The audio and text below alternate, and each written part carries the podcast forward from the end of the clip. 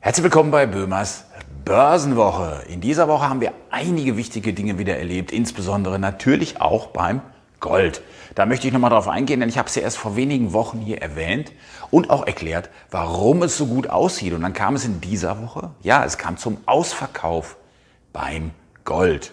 Ein Auslöser, das war sicher die Sitzung der US-Notenbank Fed. Dort gibt es jetzt wohl Anzeichen dafür, dass die Zinspolitik geändert werden könnte. Ihr merkt schon, sehr viel Konjunktiv da drin. Aber diese Zinserhöhungen sehen immer schlecht aus für den Goldpreis.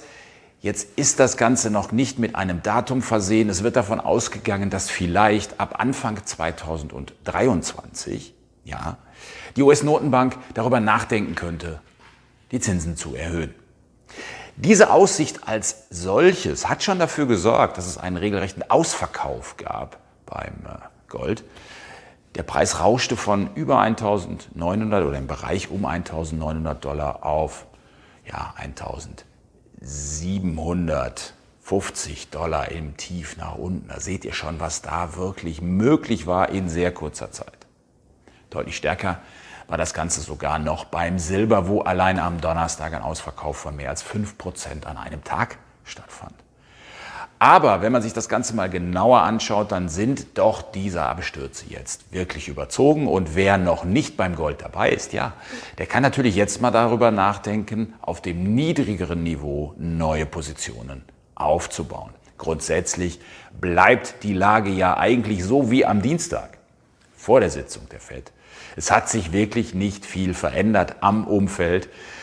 Es war eine kurzfristige Marktreaktion, die immer mal wieder vorkommen kann. Und so etwas kann natürlich auch immer mal wieder bei den Aktienmärkten auftreten, aber wir erleben, die Aktienmärkte sind stabil.